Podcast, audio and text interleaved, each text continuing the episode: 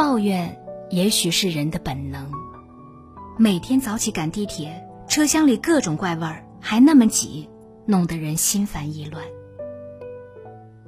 今天食堂的饭菜又涨价了，那个鸡块真的是太难吃了，哪值二十块钱啊？我比他早来公司两年，凭什么他工资比我多，职位还比我高？为什么别人的孩子懂事又自觉，学习都不让父母操心，我这孩子怎么回事儿？这些话听起来是不是特别耳熟？是的，类似的话几乎人人都说过，被抱怨的事更是五花八门。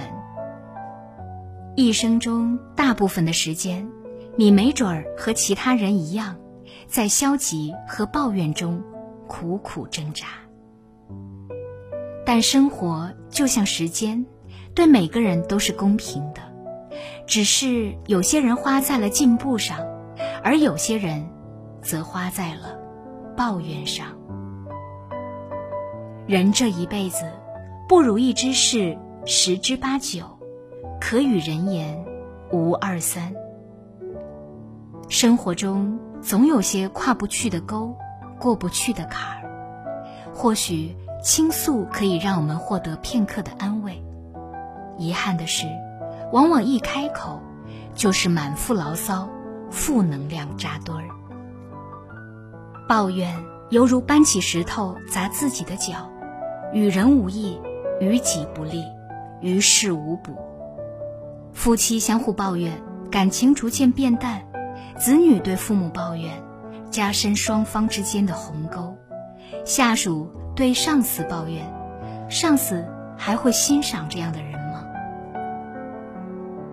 两个建筑工人坐下来一起吃午餐，其中一个打开餐盒就抱怨：“天哪，肉卷三明治，我讨厌这个。”他的朋友什么话都没说。隔天，两个人又在一起吃午餐。同样，第一个工人打开快餐盒，往里面一看，火更大了。怎么又是肉卷三明治？我痛恨肉卷三明治。他的朋友一如昨日，仍然保持沉默。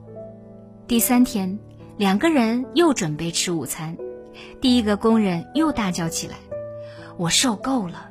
日复一日都是一样的东西，我要吃点别的。朋友问他：“你为什么不干脆让你的太太帮你做点别的呢？”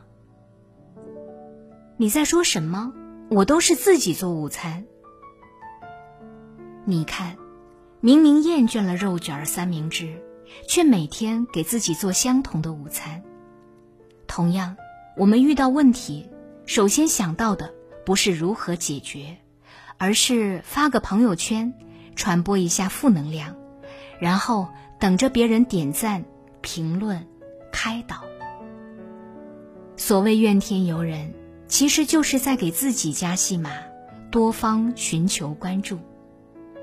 然而，我们的时间和精力是有限的，与其把时间耗费在这些无意义的事情上，还不如把这些埋怨的力量。投身于改变上。生活不易，我们每天都会遇到一系列不顺心的事儿，或嘲笑，或悲伤。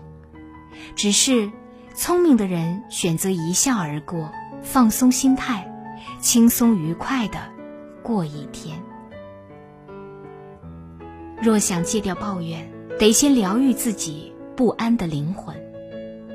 作家六六在一篇文章中写道：“研读马云的人生，在前三十七年里，他的人生就充斥着两个字：失败。三十七岁之后，他突然飞黄腾达了，秘诀就是四个字：永不抱怨。若说抱怨，马云应该比任何人都有资格去抱怨，毕竟他失败了那么多次。”可他没有那么做。相比之下，作为大多数的我们，又能做到什么样呢？看到过这样一句话：“我以为有钱人会比我们过得更充实，我以为物质上都能满足，就会没有烦恼。我们所以为的，不过是自己一贯的下意识。其实，每个人都有自己的烦恼，关键是你如何看待它。自暴自弃的人。”只会重复抱怨的无用功，不但浪费时间，也搅得身边人不得安宁。而真正的智者，懂得正视问题，不骄不躁，用积极的态度和行动去改变自己的处境。就像张爱玲曾说：“有的人老是抱怨找不到好人，一两次不要紧，多了就有问题了。”首先，你要检讨一下自己本身有没有问题。如果没有，那你就要审视一下自己的眼光。为什么每次坏人都被你碰到？当你开始遇事不抱怨的时候，你的人生就会变得开朗起来。生活的本质就是不断的遇见问题、解决问题，这对任何人而言。都是必须经历的。不抱怨的世界，作者威尔·鲍温发起了一项二十一天不抱怨的活动。他邀请每位参加者戴上一个特别的紫手环，抱怨的时候就将手环换到另一只手上，直到能够做到二十一天不抱怨、不批评、不讲闲话，养成一个新的习惯。是不是觉得很难？毕竟我们一天中制造的听觉污染，多半儿都是无意识发出的。让人惊奇的是，不到一年，全世界就有八十个国家、六百万人热烈地参与了这项运动，学习为自己创造美好的生活，让世界充满温馨和谐的正能量。书中提到。抱怨并不能帮助我们改善事态，相反，会使问题严重化。很多时候，问题到来之时，也是修行之日。抱怨自己的人，应该试着学习改变自己；抱怨他人的人，应该试着站在别人的角度思考，把话说的婉转些。只有这样，你的生活。才能免于混乱，你的人生也会更加美好、圆满。月亮在我窗前荡漾，透进了爱的光芒。我低头静想一想猜不透你心肠。好想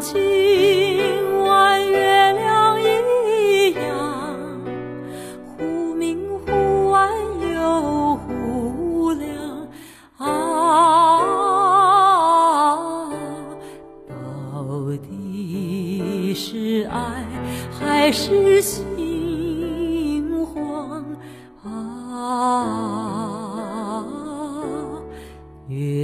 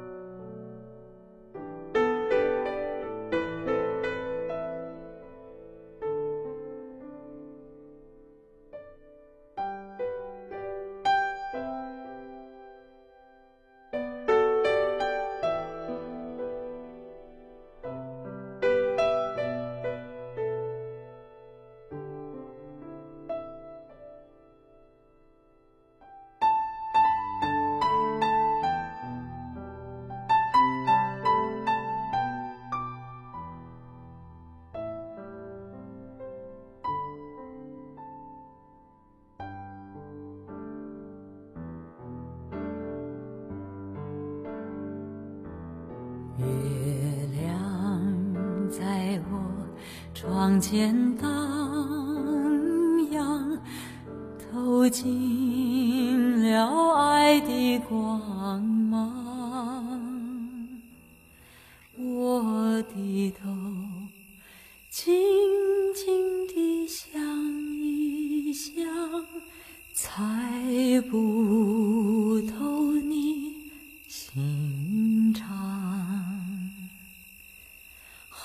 像今晚月亮一样，忽明忽暗又忽亮。啊，到底是爱还是心